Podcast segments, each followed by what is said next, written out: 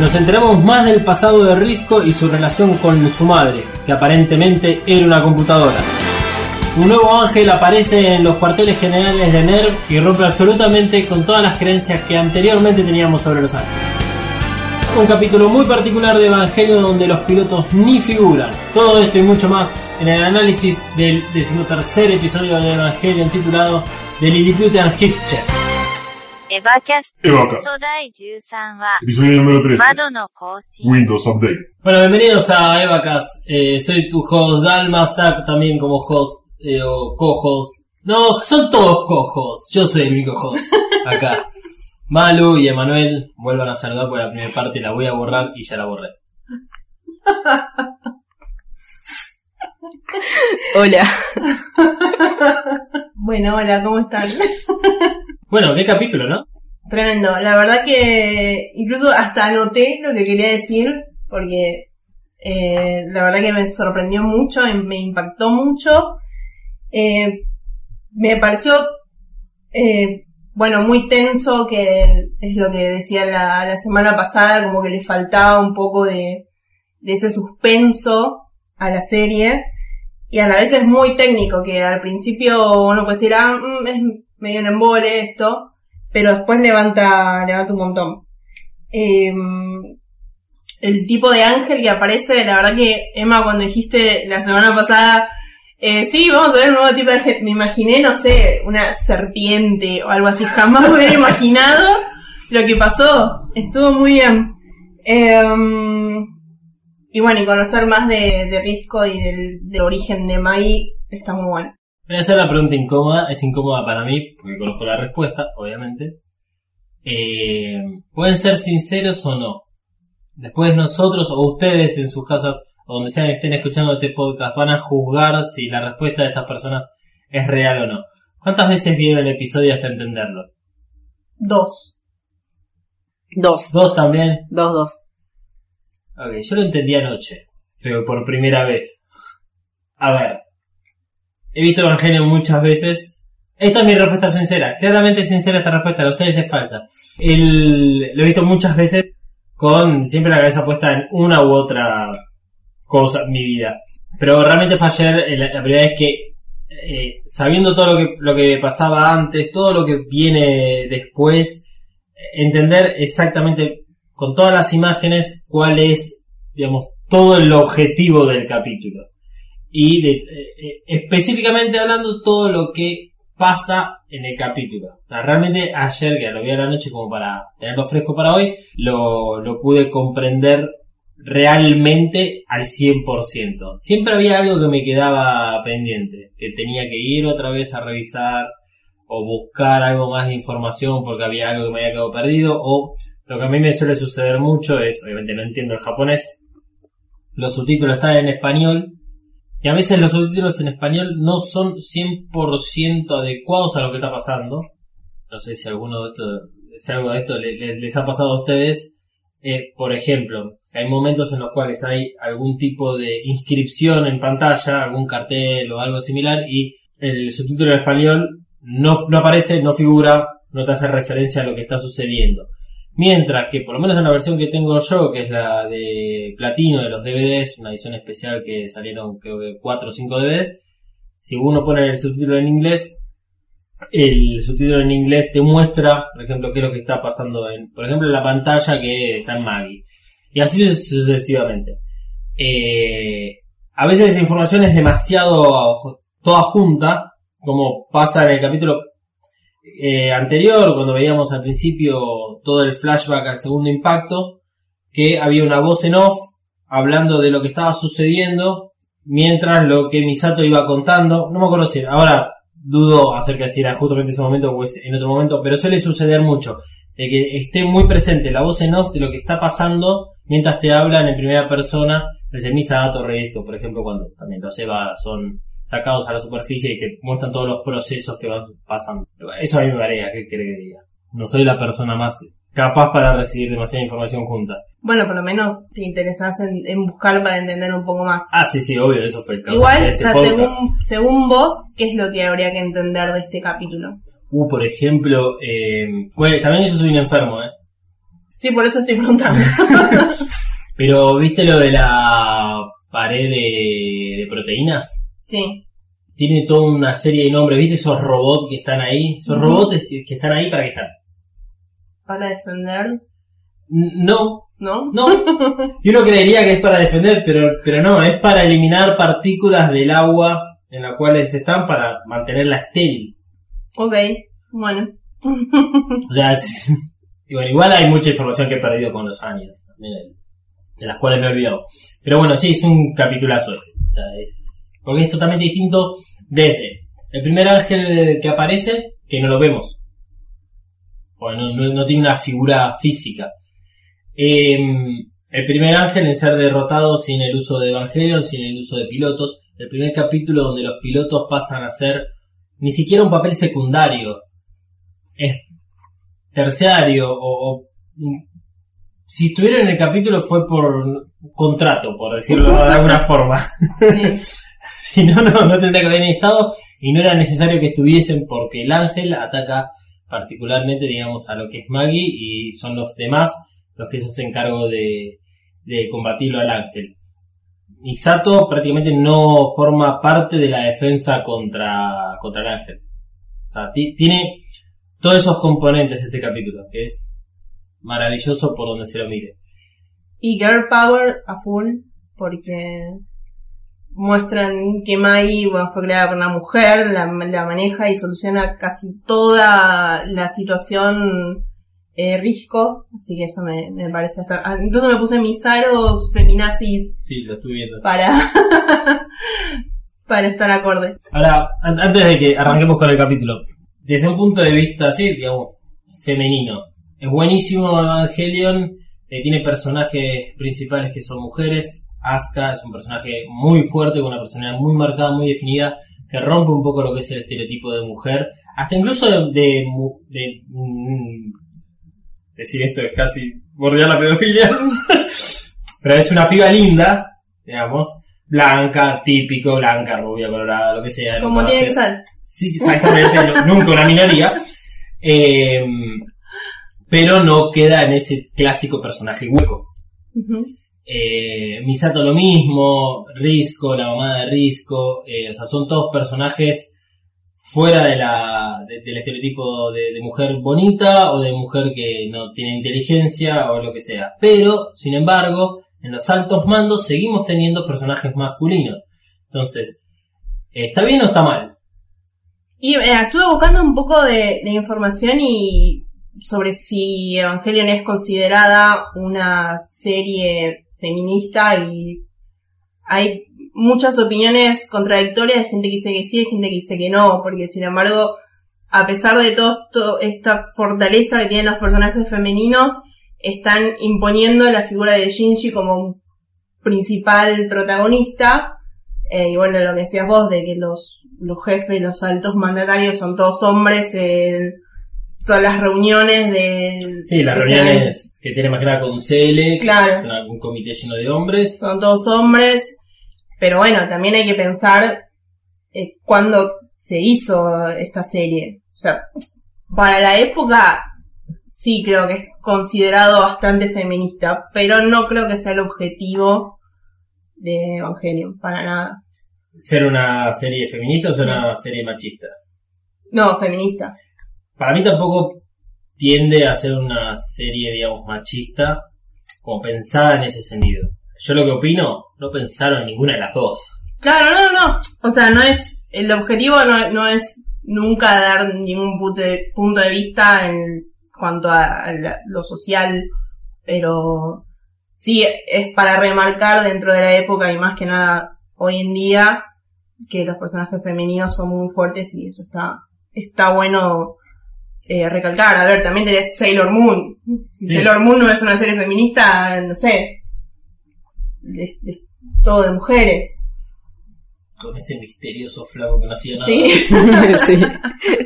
Sí, aunque llegaba él como para salvar la situación, pero bueno, qué sé yo, son los, los protagonistas son las mujeres. Algo interesante que yo leí es que Asuka había pensado por, había sido pensada por Yoshiyuki Sadamoto y Ano para ser la protagonista.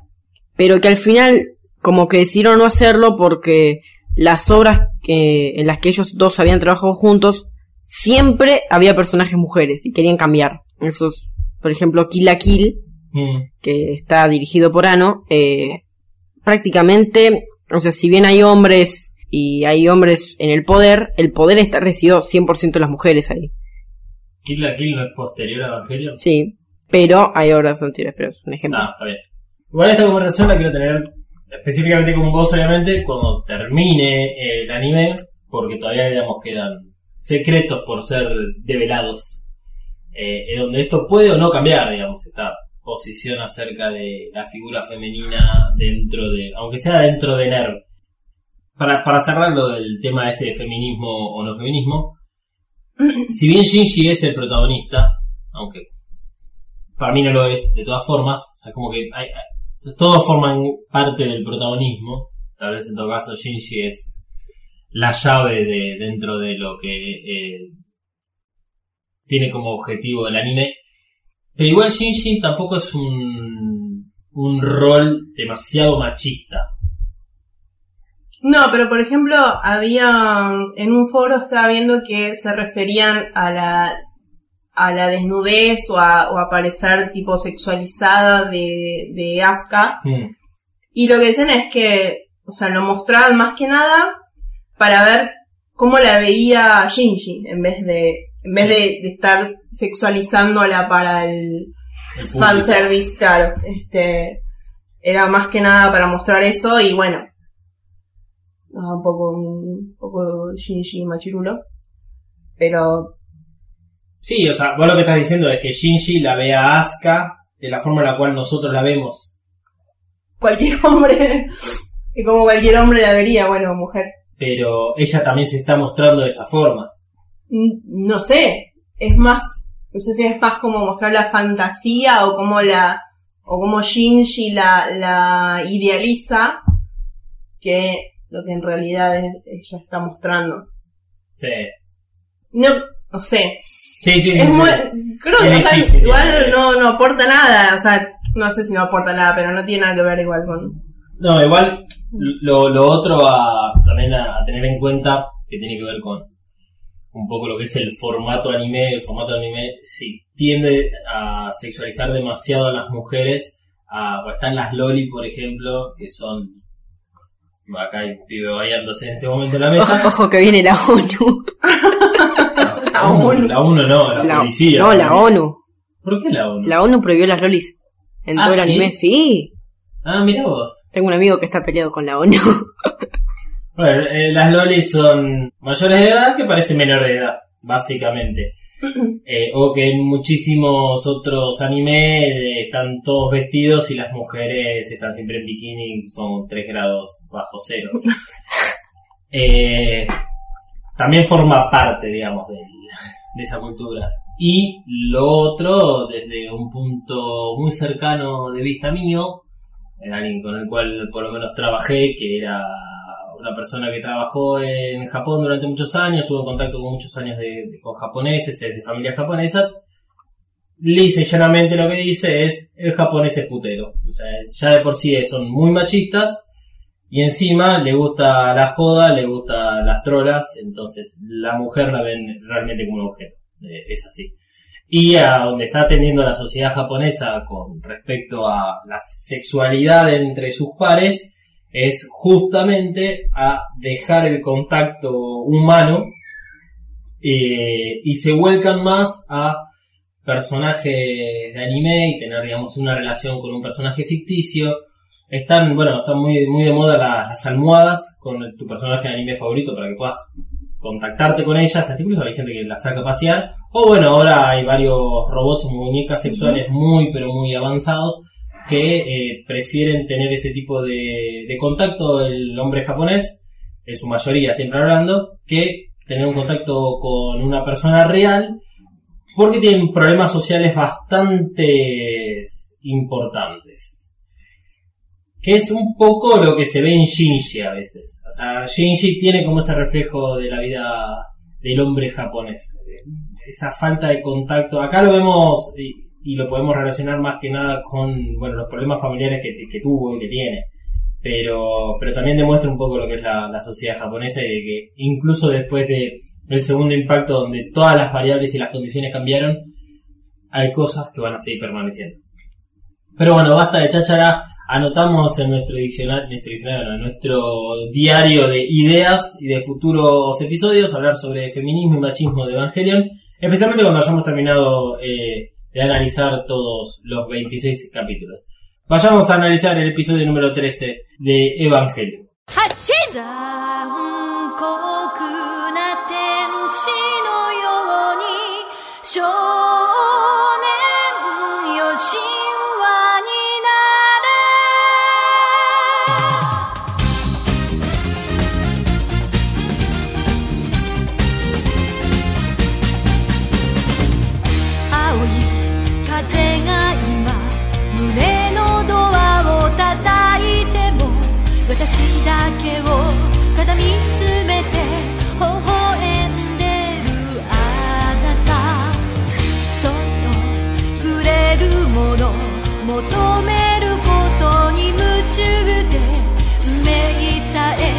まだ知らない痛いけな瞳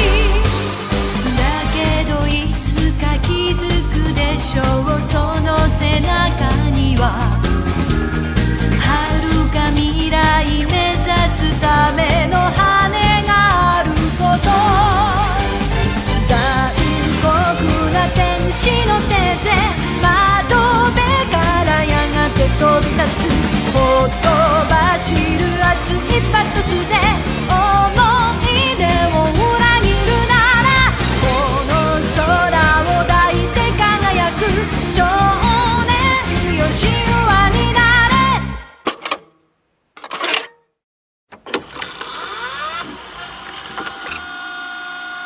¿Te gusta lo que Mothercaster hace? ¿Te gustaría conocer el lado B, los trapos sucios, el meollo de la cuestión O simplemente el por qué hacemos lo que hacemos en Mothercaster? Entonces escucha el Audiolog, un podcast sobre todo lo que pasa tras bambalinas en Mothercaster y los podcasts que produce. Busca Mothercaster o Audiolog en tu podcatcher favorito. Y ahora sí, fin de esta propaganda, y te dejo que sigas escuchando el siguiente maravilloso podcast. Un capítulo bastante lineal. Digamos, no, no lo vamos a ahondar en partes. Eh, básicamente trata de un episodio de Risco. Es razonable que ahora tengamos el pasado de ella, teniendo en cuenta que en el capítulo anterior vimos el pasado de Misato. Recordemos que Misato y Risco estuvieron juntas, trabajan en el mismo lugar, parecen llevar una relación de amistad, pero con bastantes roces. Más adelante, eh, creo que faltarían dos o tres episodios, vamos a ver este, este, e- este mismo pasado de ambas junto con Kashi en su momento en el cual compartieron en la universidad. Que va a estar también muy interesante porque además ahí eh, vamos a ver, por ejemplo, a la mamá de, de Risco en acción, vamos a ver eh, otro aspecto de Misato.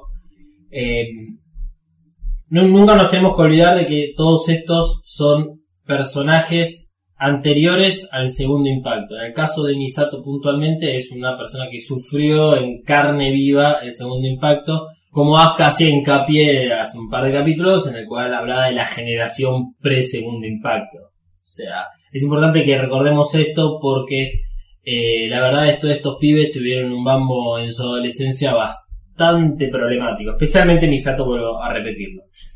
Eh, Así que quédense tranquilos que de acá en adelante vamos a seguir viendo imágenes del pasado.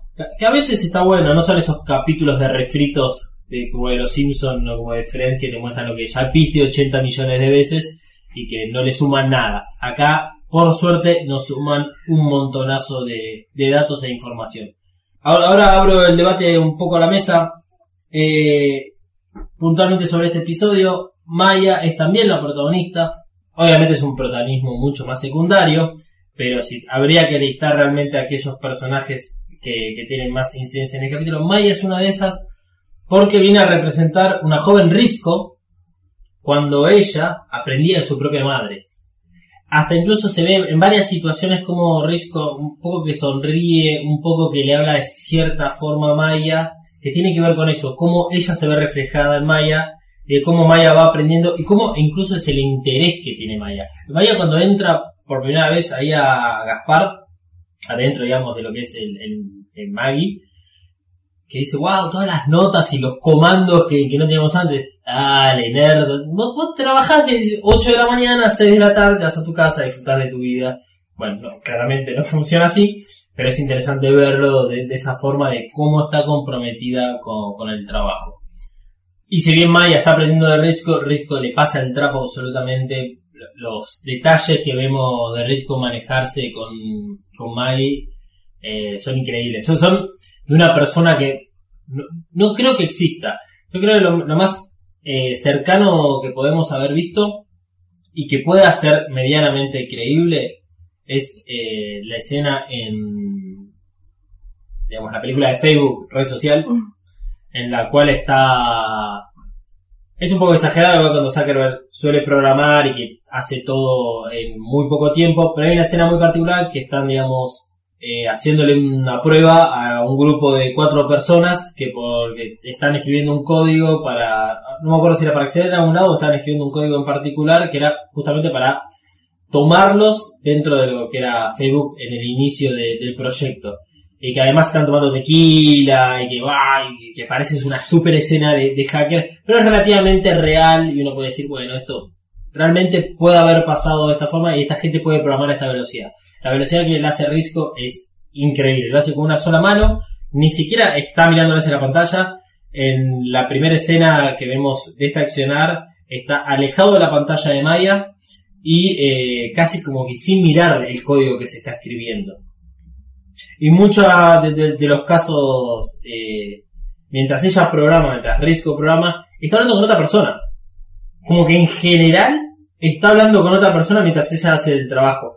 Y solo en el momento crítico en el cual está peleando en esa carrera contra el ángel, está 100% concentrada y gana. Eso nunca me va a dejar de, de sorprender. Lo último que quiero mencionar antes de ya derivarnos en el episodio es que se nos presenta todo un lado que no conocíamos de NERD a nivel tecnológico. Eh, sie- siempre es algo que me gusta mencionar, a mí la verdad me gusta mucho la tecnología, todos estos dispositivos, todas estas mentes creadoras, y en algunos casos son como tecnologías de avanzada que hoy en día hasta incluso podemos llegar a ver. La pantalla en la cual está programando Maya es una pantalla holográfica y a la vez transparente. Hoy en día tenemos pantallas que son transparentes. Hay grandes proyectos sobre la, lo que es la holografía.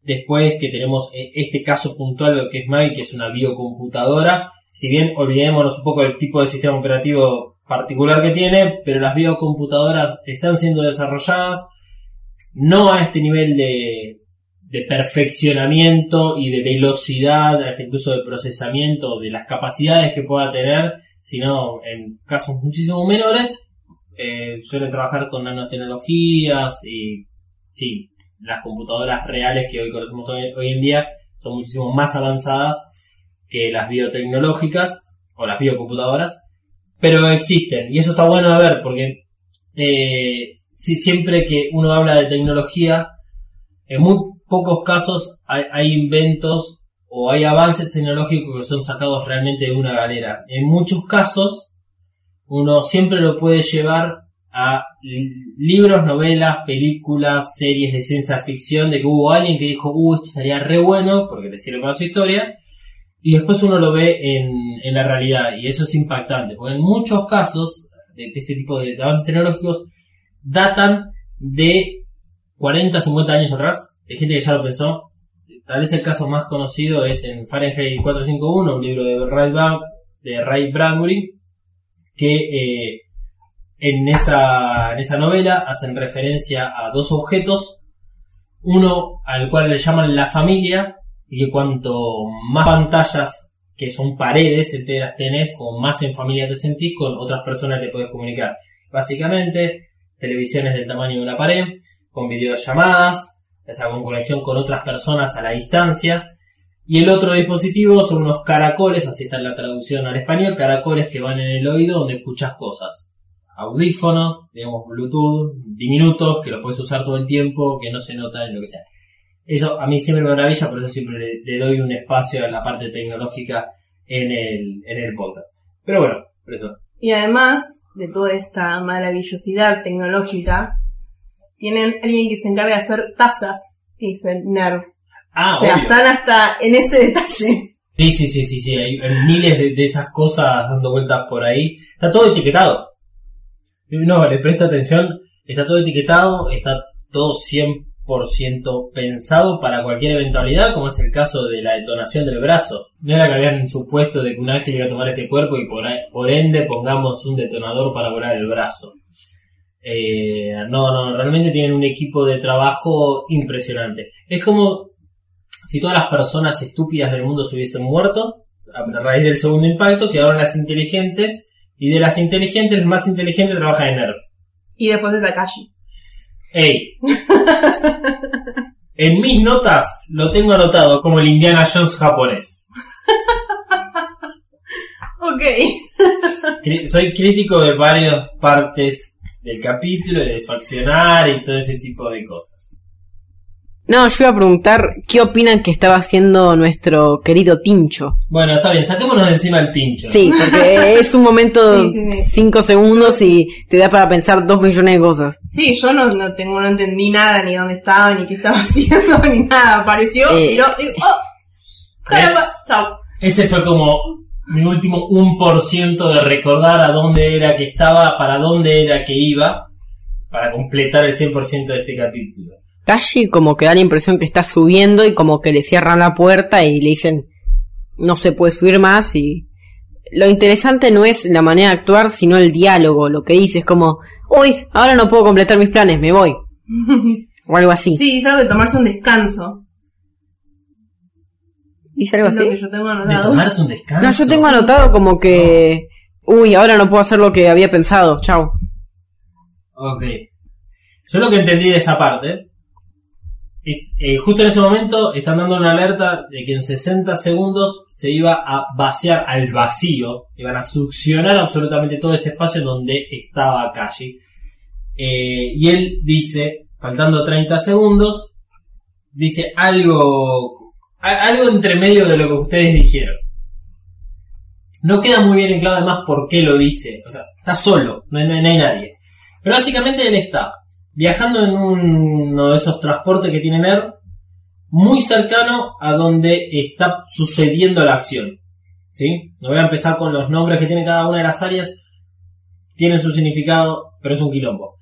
Sale de la escotilla de este transporte y se mete en un lo que parecería ser un ducto o algo similar con indicación que dice Central Dogma.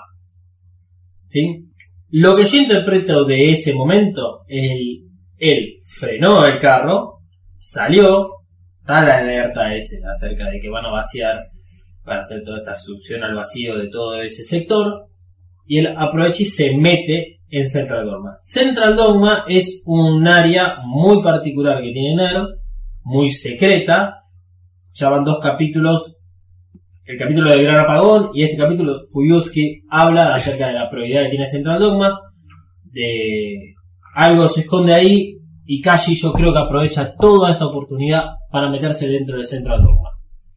No creo que lo haga de forma de escaparse por este vaciamiento que iba a tener el área o que se le fraguaron los planes que tenía. Para mí es un momento ideal para él para meterse en Central Dogma. Si es que puede, obviamente. O sea, está metiéndose por un ducto, no por la puerta de entrada.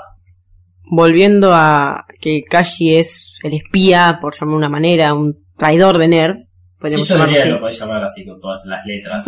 Eh, recordemos que lo que dice no Makoto, sino el de pelo largo, que no me sale el nombre, Aoba, es que hay un problema en unas partes que les trajeron. Casualmente Kashi aprovecha todo el quilombo para meterse. Y Sí. traen unas partes nuevas.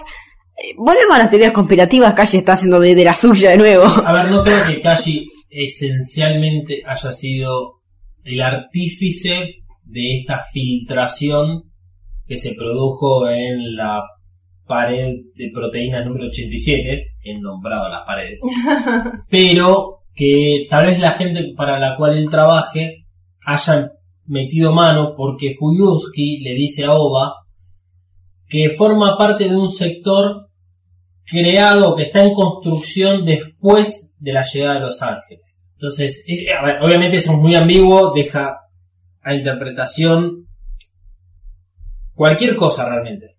Eh, desde los trabajadores que vinieron después de Los Ángeles eh, están con otro sindicato y eh, son malos. Son más perezosos, no trabajan tan bien. Hasta Sí, creo que incluso eh, los que dijeron, sí, estábamos cansados y fue como, así nomás, no sé. como que me da la impresión de que otra empresa, no la gente con la cual comúnmente trabaja NERV, se está haciendo cargo de la construcción de ese lugar. A su vez, de que la construcción de este lugar se hicieron después para este, las pruebas, porque significa como que NERV está a un nivel en el cual ya, digamos, superó todas sus expectativas con respecto a la creación de los evangelios, hasta incluso de lo que puede llegar a continuar haciendo, digamos. Nerd tenía un plan. Y su plan era, creamos los Evangelion porque sabemos que eventualmente los ángeles van a venir a atacarnos. Perfecto. Llegó el momento que los ángeles llegaron, tenemos los Evangelion, los Evangelion funcionan, podemos- somos capaces de derrotar a los ángeles hasta este momento, porque siempre se presentaron de la misma forma. Bien, entonces, ¿qué podemos hacer ahora? Tenemos todos estos planes para hacer de acá en adelante. Entonces, tal vez este área se empezó a crear a raíz de la nueva posibilidad de hacer mejoras en los Evangelions o algo similar. Tal vez tiene que ver con eso. Sí, a mí me llamó la atención eh, cuando, cuando dijeron eso de que ese sector fue construido después de la aparición de Los Ángeles, de como que Fuyuski sospechaba algo. Bueno, eh, No sé qué, pero como que o sea, lo remarcó porque algo no le cerraba, me pareció. no, hay algo que no le cierra. Dos capítulos faltan para eso.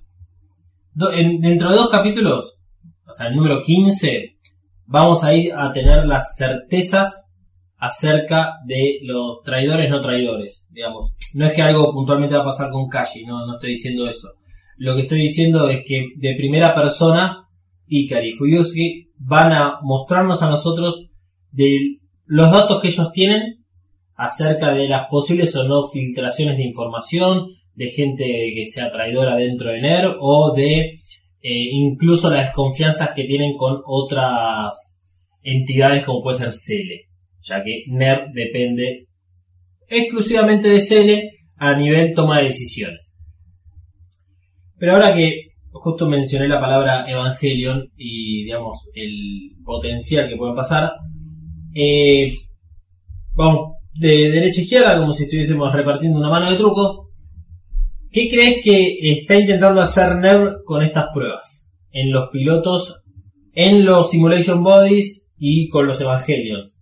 Y que la el, el pegamento que une todo esto termina siendo Maggie, pero no te quedes en Maggie, ¿eh? O sea, me refiero a esta, digamos, sincronización entre un piloto, un cuerpo, que es, le dicen los cuerpos simulados, y después con el Evangelion en sí, el Evangelio real. No, no, a ver, lo que yo vi es que decían que hacían esas pruebas porque Maggie y todo el sistema como que estaba todo el tiempo, está todo el tiempo evolucionando y está todo el tiempo actualizando cosas y mejorando cosas. O sea, entendí que las pruebas eran por eso. No sé si es una excusa que le dan a los pilotos. Sí, en parte es una excusa que le dan a los pilotos, que se morfa Misato, o que le comentan a todo el resto. Mi, mi inocentemente, mi inocentemente, eh, entendió eso simplemente que, que Sí. era eso. Tampoco es que di- dicen mucho más de lo que ahora yo voy a intentar explicar casi sin spoilers, eh, porque es lo que dice Risco. O sea, porque para poder hacer estas pruebas es necesario una actualización en Maggie para que pueda analizar todo este tipo de cosas y que pueda obtener muchísimo más cantidad de datos. Hay una parte muy en particular en la cual dicen que eh, gracias a esta actualización, cuando está recopilando los primeros datos, eh, cuando ya están iniciadas las pruebas, van a tardar tres horas y que en el primer momento en que lo hicieron era como semanas lo que iban a tardar. Sin spoilers, Manuel, La cara. ¿a qué crees que apunta NER con estas pruebas que están haciendo? Por ahí eh, apunta a que los pilotos puedan intercambiarse Evangelion. Por ahí, puede ser. Eso fue lo que yo pensé la primera vez que vi el capítulo. Bien. Lo dejo ahí. sí, ya, ya no puedo. Bueno, lo, lo que yo interpreto con respecto a esto es el, la posibilidad de lo que tal vez tecnológicamente se conoce como brain to brain. De cerebro a cerebro. Hoy en día se, se sabe, se conoce que uno puede manipular a través de movimientos de el brazo de una persona al brazo de otra, sin contacto físico. ¿Cómo se hace eso? De una forma muy simple, se toman, digamos, lo que son las, las ondas cerebrales para poder analizarlas, interpretarlas y decir, bueno, está haciendo esta acción, muevo el brazo derecho y unos electrodos puestos en un paciente, por decirlo de una forma, u otra persona, puede mover el brazo simplemente porque una persona pensó en mover el brazo. Yo lo veo, hoy en día lo veo desde ese punto de vista, en el cual, si miramos bien, lo que sucede en, previo a todo el conflicto con el ángel, tenemos va- varios indicios. Primero que nada, los pilotos están puestos en un entry plug, sin el plug suite, sin el, el contacto con el Evangelion y no están en el mismo lugar en el cual están los eh, los cuerpos estos simulados. Tampoco tienen los... Sí, tampoco tienen los headset, digamos, que ayudan a. que forma parte del Plug Suite. O sea, están en un lugar aparte, los pilotos. Eso es lo que yo entiendo. Lo he averiguado y sí, de acuerdo a los nombres de las áreas, ellos están en un área separada donde están estos cuerpos, que son unos cuerpos como Evangelio. Los, los cuerpos estos simulados reciben la información de los pilotos y por lo tanto pueden eh, moverse o simularse de que están funcionando. Y a su vez, el EVA, que lo vemos solamente en el caso exclusivo de Rey, recibe toda esta información y antes de que suceda el conflicto, el EVA genera un AT field. ¿Sí? O esa es como la, la conexión que yo hago. Todo esto igual lo hace a través de Maggie. Por eso es que Maggie necesitaba la actualización. Por eso es que Maggie es importante. Porque Maggie está conectada puntualmente a el, el cuerpo. Al cuerpo de este simulado. No se llega a apreciar tanto en el capítulo en sí. Porque suelen ser imágenes como bastante oscuras, con poca claridad de lo que está sucediendo, además de que hay mucha acción. Pero estos cuerpos no tienen cabeza, eso sí se ve claramente. No tienen piernas y solamente tienen el brazo derecho. Por eso es que Asuka, mientras está ahí en el, en el entry plug, nota como todo el resto del cuerpo está entumecido, a excepción de la mano derecha. Porque claro, le falta todo el resto. Y es lo único que puede mover. Es lo que mueve Rey cuando le dice Rey, pensá y hace como si pudieses mover o muevas el, el brazo derecho. Para mí lo que está apuntando Ner es a de qué forma, imagínate esto, un solo piloto controlando muchos evangelios, tal vez. Capítulo que viene, recuerden esto, de que si bien las pruebas hoy salieron mal, porque hubo el, el- conflicto con el ángel, las pruebas igual van a continuar haciéndose, a pesar de que no las veamos, porque es un, un objetivo de NER poder capturar toda esta información acerca de un piloto que no está dentro de su Evangelion, a ver qué puede hacer. Bueno, antes de, ir puntualmente al momento del ángel, un par para finalizar, digamos, con todo lo que es el contexto. Cuando están haciendo la actualización de Maggie, nos muestran en pantalla, en la pantalla que ellos que te ven esa pantalla holográfica gigante, la composición, aunque sea de diagrama tipo en bloques, de lo que es Maggie, donde nos muestran los tres sistemas, que se vendrían a ser como los tres núcleos que tiene Maggie, Melchor, Gaspar y Baltasar, nombrado por los tres reyes magos. Otra, digamos, otro guiño hacia lo que es la, religión. Eh, no, no, queda claro quién sería Jesús, o en todo caso, a, quién, a qué Mesías va, esta, esta supercomputadora va a ir a visitar.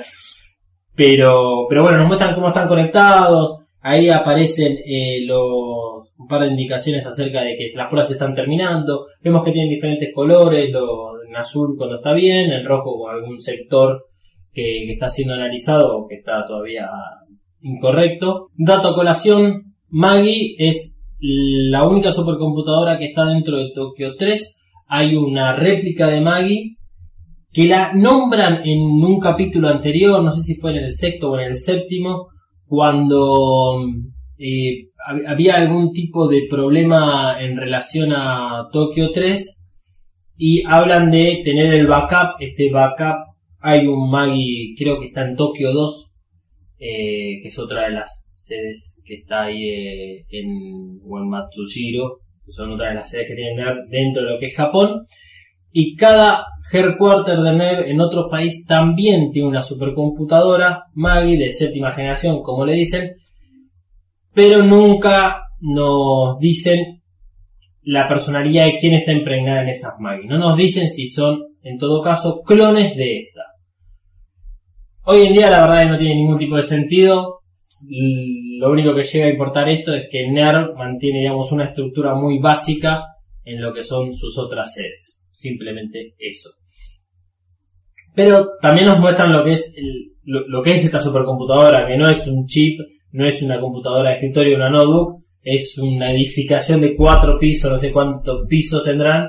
Sí, incluso sorprende que tiene, que muestran partes como si fuera de adentro, que bueno, en un momento muestran un cerebro, pero incluso hay otras partes que como que parecen vísceras o intestinos que son como tubos que van y se mueven. Eso es como copado, como que Eso muestran copado. que hay algo humano igual muy metido en eso, que bueno, que es lo mismo que hace el, este, estos debates, como que le dicen le Debates. llama de una manera cuando Ah. las, las tres partes Dilema. dilema, Dilemas. Eh, que resuelve estos dilemas y eso es, es increíble. Sí, está, está muy bien representada la parte bio, Mm. porque como vos decías, eh, eso siempre fue lo, lo- lo que me impactó de esos, esos caños que, que parecían ser vísceras. Y lo del cerebro, no creo que sea un cerebro 100% real. A ver, no es el cerebro de la mamá de, No, de no. Risco. No, pero y Risco en un momento dice, es, este cerebro es como, es muy similar al de mi madre o algo así, dice. Incluso cuando está por entrar es como un cirujano abriendo Mm. con un Una voladora. una voladora abriendo una cabeza y se ve el, el cerebro. Es- Sí, que le ponen las agujas como que son los, los puntos de contacto. Bueno, a ver, no, no nos muestran mucho más allá de esto eh, cuál es la tecnología desarrollada por eh, eh, la, la señorita Akagi, la doctora Akagi, que ahora no me acuerdo el nombre. Em, bien, hay algo, no sé si lo notaron ustedes, que sucede durante todo el episodio, que tiene que ver cómo Risco se siente ante toda la situación, y de cómo ella siente la presencia de su madre en todo momento. Sí, como que le habla o habla de habla de su mamá en la supercomputadora. O sea, se refiere a la a Mai como su como su mamá, Sí, casi. Sí, es más, eh, creo que cuando la, la veamos a, a la madre en vivo, Parece una supercomputadora. no, pero en realidad, o sea, no, no, no físicamente, no parece una supercomputadora, pero sus, eh, digamos, social skills son como una, una computadora. Eh, Sí, digamos que el modo de actuar de Naoko es como si estuviera, eh, tuviera tres partes en su cerebro diciendo, a ver, hacemos tal cosa y empieza, no, sí, no, bueno, listo, ahí, dos no, no se hace. Claro. Algo de lo cual estoy muy acostumbrado a tratar es con gente que tiene muy pocas habilidades sociales. Yo soy una de esas personas. eh, que en general todas las ingenieros, todos los que vengan de una rama, digamos, de ingenierías, química, física, lo que sea, todas ratas de laboratorio, son de esa forma. O sea, se llevan mucho mejor con una computadora, con un bus de datos, en vez de con una persona real.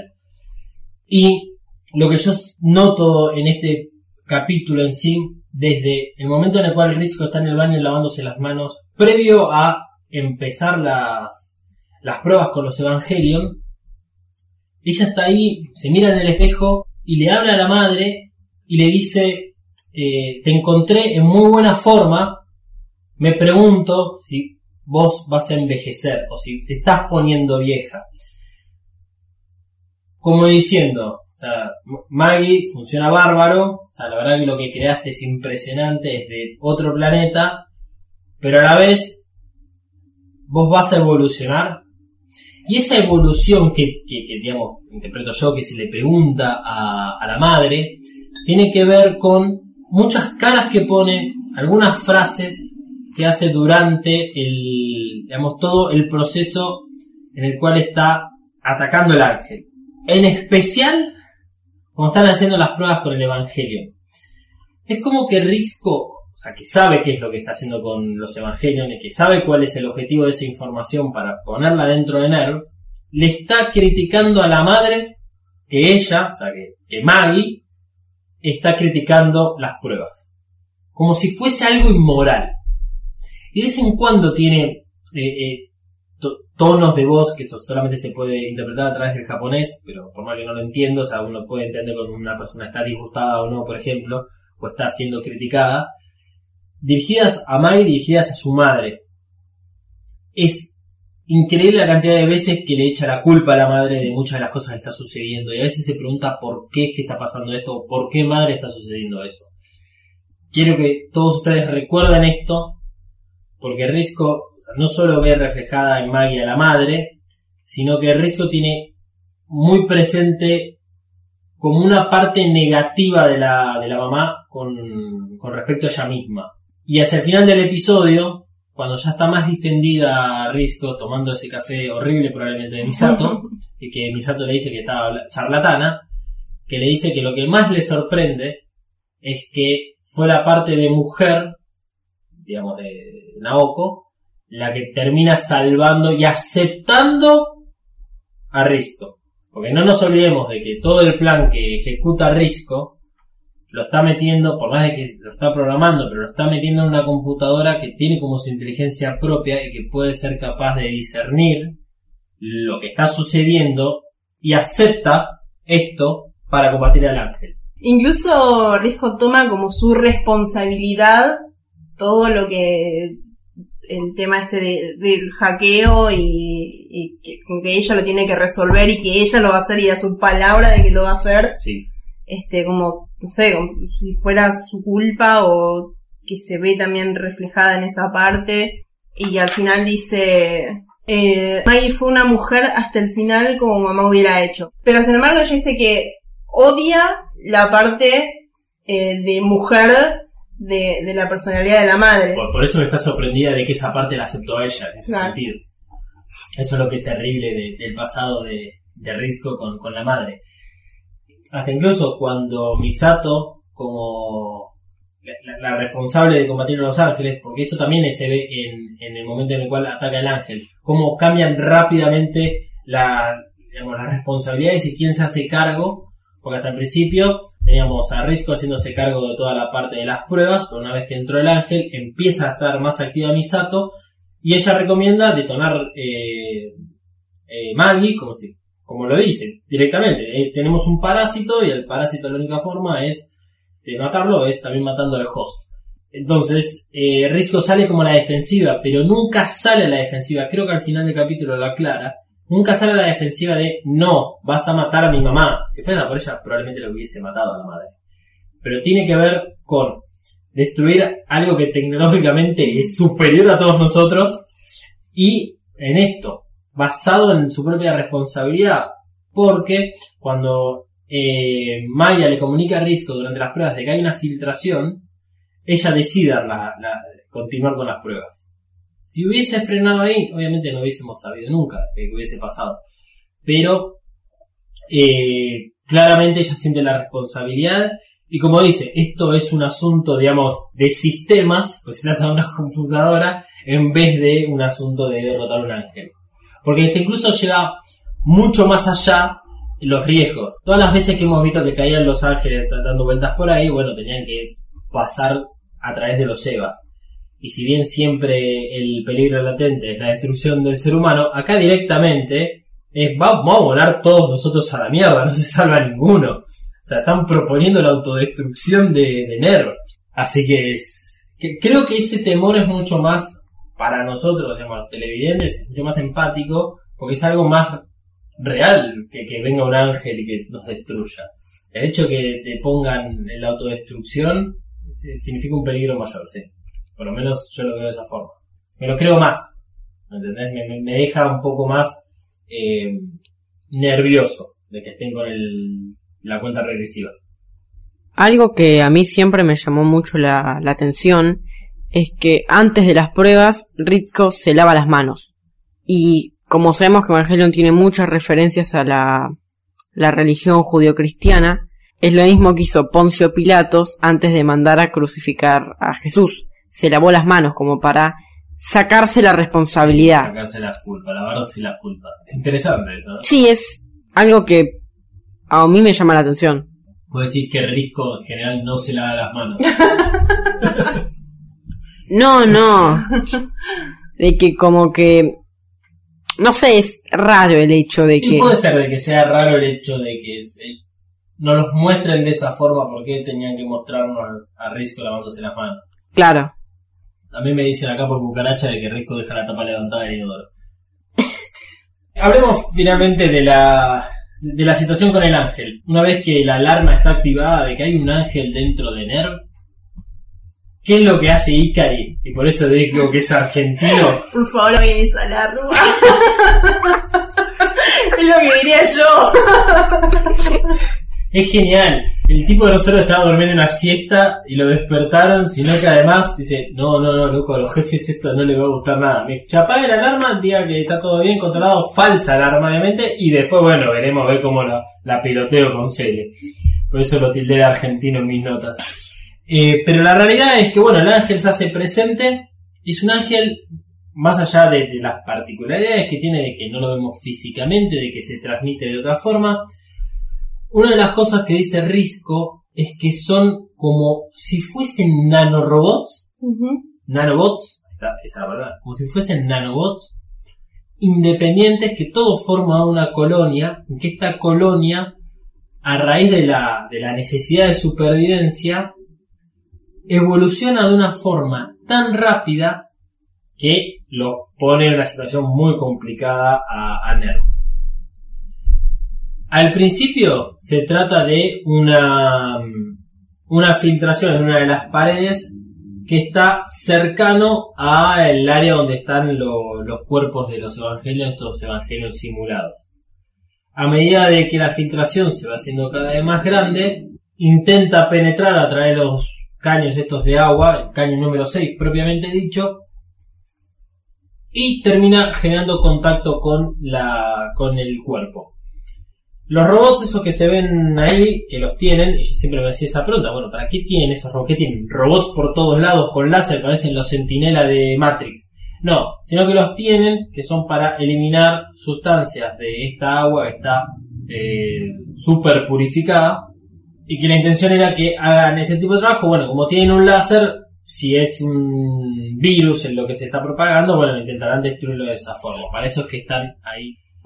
En definitiva, este virus, hasta el momento, este virus logra penetrar hacia el área donde están los cuerpos simulados y ahí se convierte, digamos, en lo que es un ángel. Eh, Nerto toma todas las precauciones posibles, que es aislar este área, cerrando todos los ductos del agua, cerrando todos, digamos, también los caminos que llevan de un lado hacia otro. Hay una imagen bastante clara, que es la que uno lo logra poner, aunque sea en órbita, de esa imagen, en la cual es, viste que está todo hecho con hexágonos.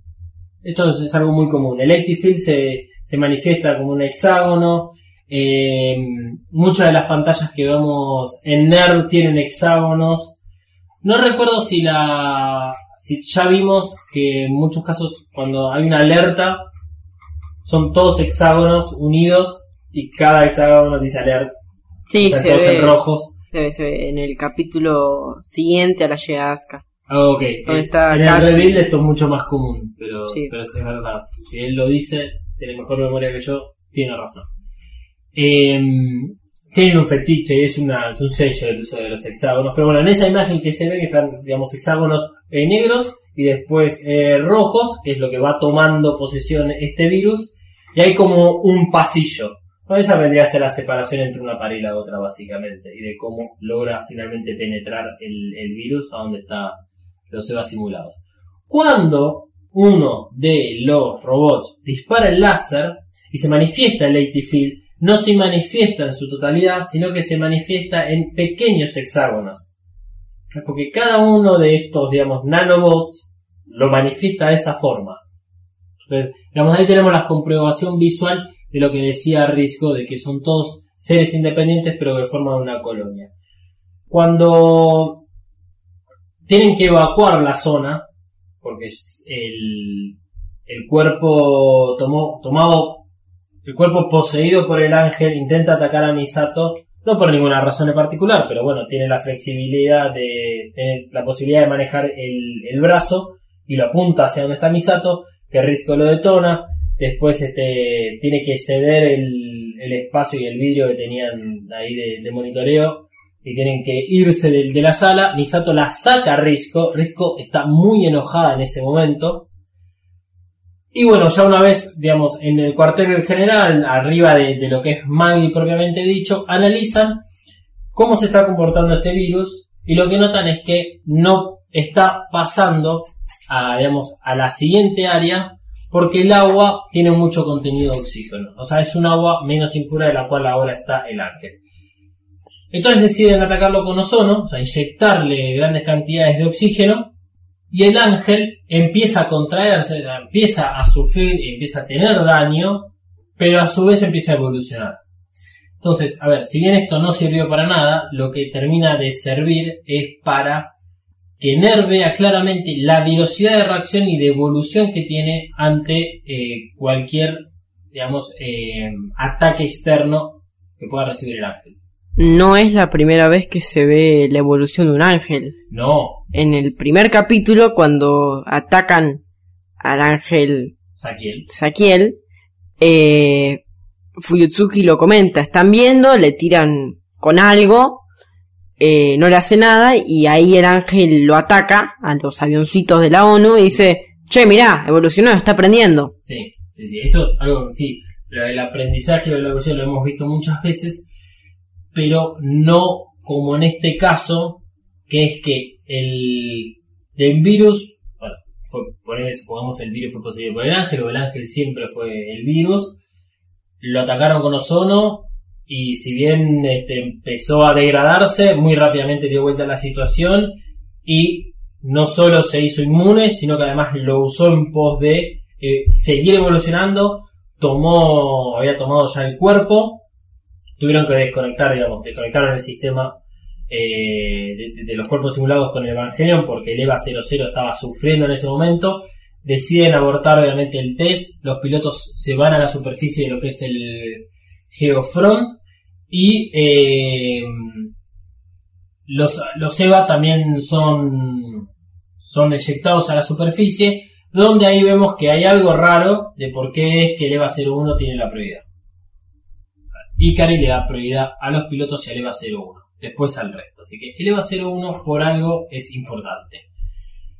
Llega un momento en que no sabe más qué hacer y lo que decide es atacar Maggie evolucionando en una especie de circuito eléctrico. O sea, de componentes eléctricos, o sea, que puedan conducir y que además se puedan convertir en componentes eléctricos y por eso puede interferir con Maggie. Y lo primero que hace, muy inteligentemente, por eso cambia de color y tiene que ser color dorado. Los circuitos eléctricos, todo lo que son las placas, plaquetas, eh, suelen tener el, el dibujo de cada una de las islas en cobre, en algunos casos es dorado.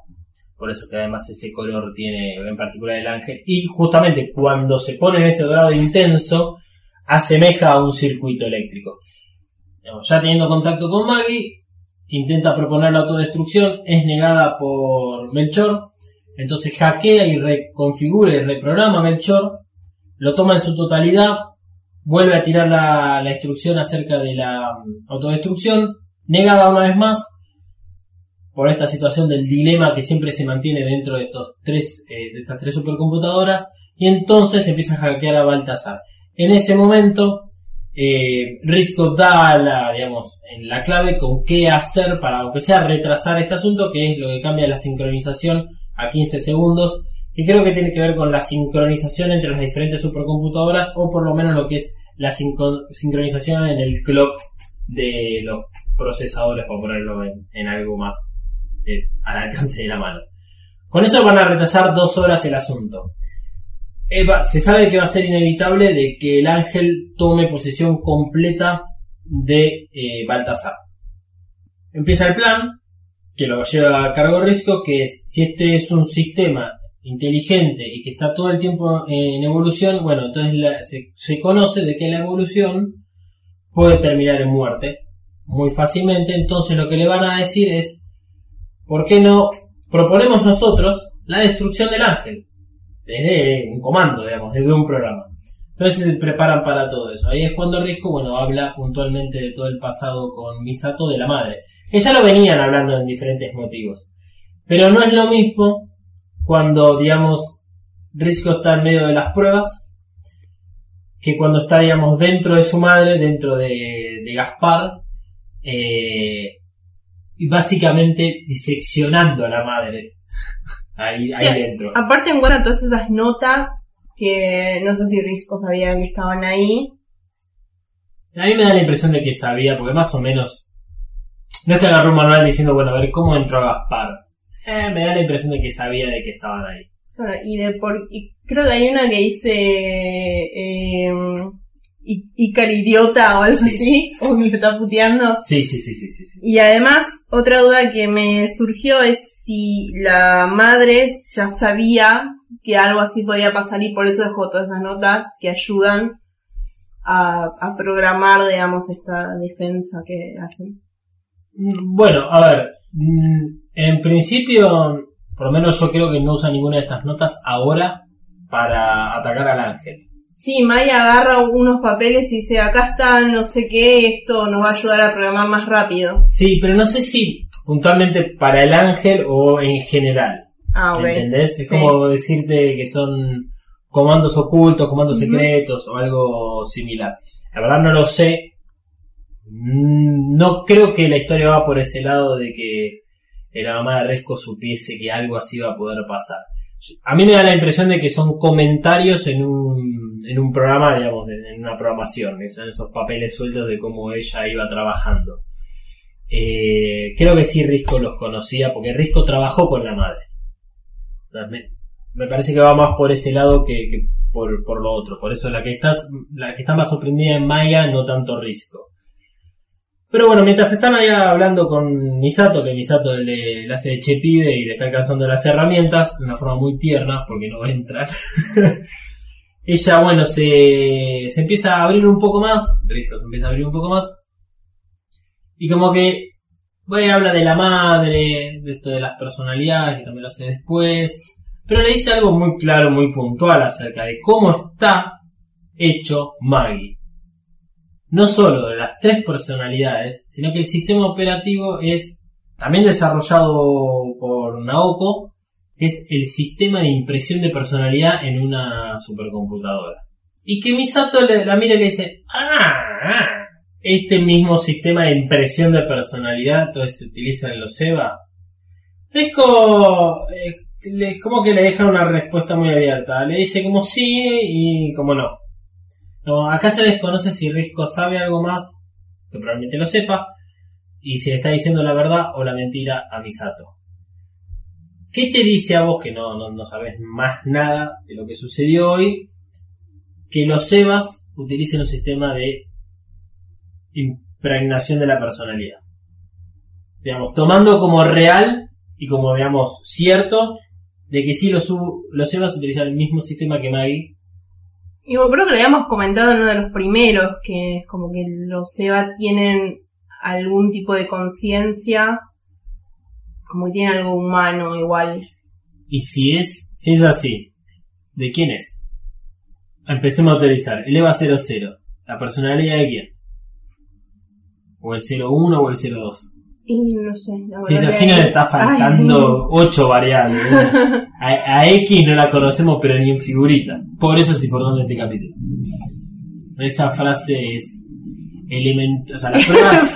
Está flasheando. Mal. Este es un podcast sin drogas. Gabriel está en, en otra. Eh, está colgado. No, no, yo me voy para otro lado ya.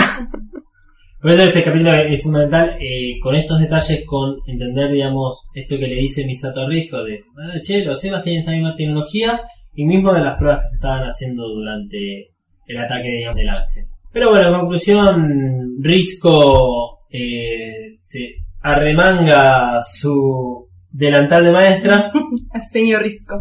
la señora Risco empieza a lo pavote cuando le, le dicen de que el firewall que pusieron, y esto de la sincronización de 15 segundos, ya es derrotado por el ángel y empieza el ángel a hackear a Gaspar. Y cu- cuando creemos que está todo perdido, porque Gaspar se empieza a llenar de rojo, se empieza a llenar de, de- de cuadraditos y rectángulos rojos, queda solo uno. Misato le dice, dale boluda, ¡Vamos al horno! Encima, que se escucha lo de la autodestrucción. Empieza el conteo también. Risco le tira. Ah, que falta un segundo, bueno, es más que cero. Es- No, No, no. más que cero, sino le tira, yo estoy un segundo adelantada que el ángel. Hasta que bueno, le dice, Maya, ¡Spa! Las dos pegan enter. No sé qué estaba haciendo Maya tampoco. No queda. Es que lo que pasa es que no se ve a Maya haciendo lo que estaba haciendo hasta el momento en que le grita Risco. Y ahí mágicamente todo se detiene. Ese- esa detención de dos segundos es eterna. Sí, bueno, eso es lo que yo esperaba, lo que, te- lo que decía la semana pasada, de que ese momento de, de tensión, de suspenso, de que lo lograrán o no lo lograrán. Y todo se vuelve Sí. celeste. Y bueno, ganan. Eh, finalmente el ángel es derrotado porque acepta la condición de él autodestruirse como parte de su evolución. Risco respira y realmente se la ve aliviada.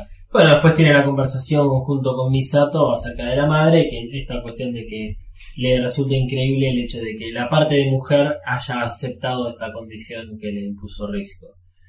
Eh, creo que Risco tuvo una vida bastante dura, no sé si opacada, digamos, por la madre, porque si bien ambas eligieron, digamos, el mismo camino, de lo que yo sé de, la madre, no parece ser esas personas que eh, nunca quisieron que la hija siga los mismos pasos. Yo creo que estaba bastante orgullosa en ese sentido.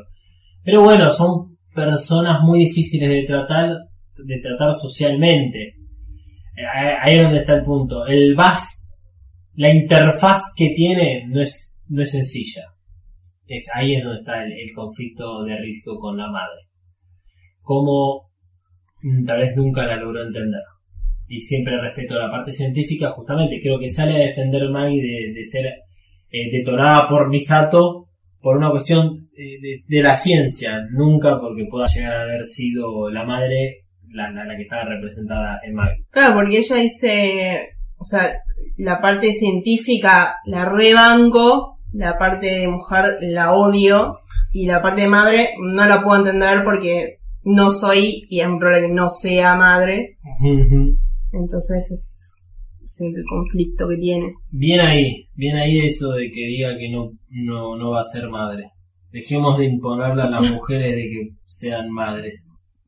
Yo encontré una similitud, va, a mí me parece una similitud en el momento en que Ireul, que es el nombre del ángel, o Ah, sí, Ireul, Cierto, no hemos nombrado. Ireul o Ireul, no sé cómo, dónde estará la sílaba tónica, pero me da igual.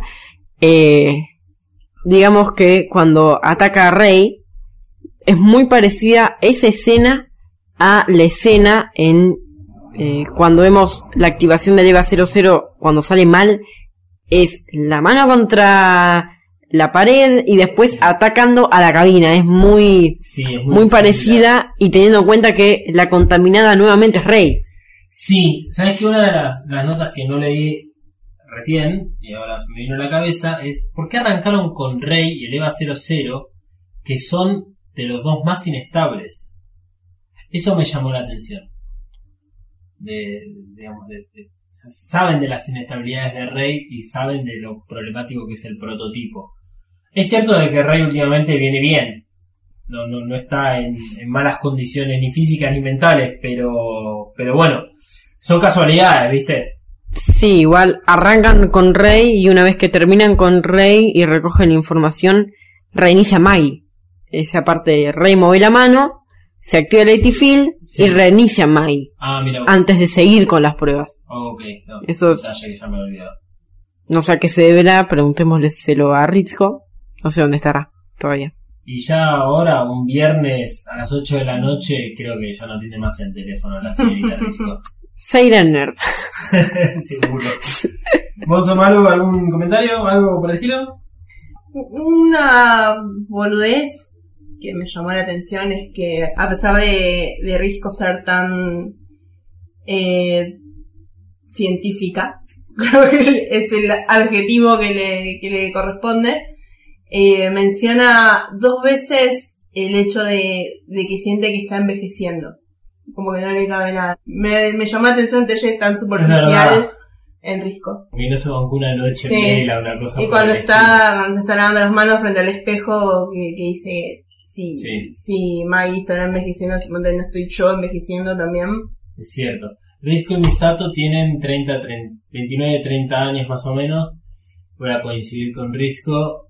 Necesito por lo menos dormir una siesta todos los días para poder llegar a las 12 de la noche sin quedarme dormido. Bien, si tienen alguna consulta más, pueden hacerlo a través de las redes sociales de Evacas, que es arroba mothercaster, tanto en Instagram como en Twitter. Si quieren contactarme a mí para putearme, arroba dalmas-ndg. Tal vez les pase la dirección de mi casa, aunque sea traiga una birra. Las tus redes, Maru. Mariana Flores, B corta L en Twitter y en Instagram. Y mis redes son arroba Katsuragi399 en Twitter y en Instagram. Bueno, será hasta la semana que viene con el capítulo número 14, capítulo que si se quedaron después de Fly Me to the Moon, la versión bossa nova, que es la que vamos a escuchar a continuación, tratará de una primera parte con un refrito de anteriores momentos de Evangelion y algo muy fundamental que pasa después de este refrito con eh, Rey y un Evangelion. Así que stay tuned, quédense hasta la semana que viene que nos volveremos a ver en Evacast.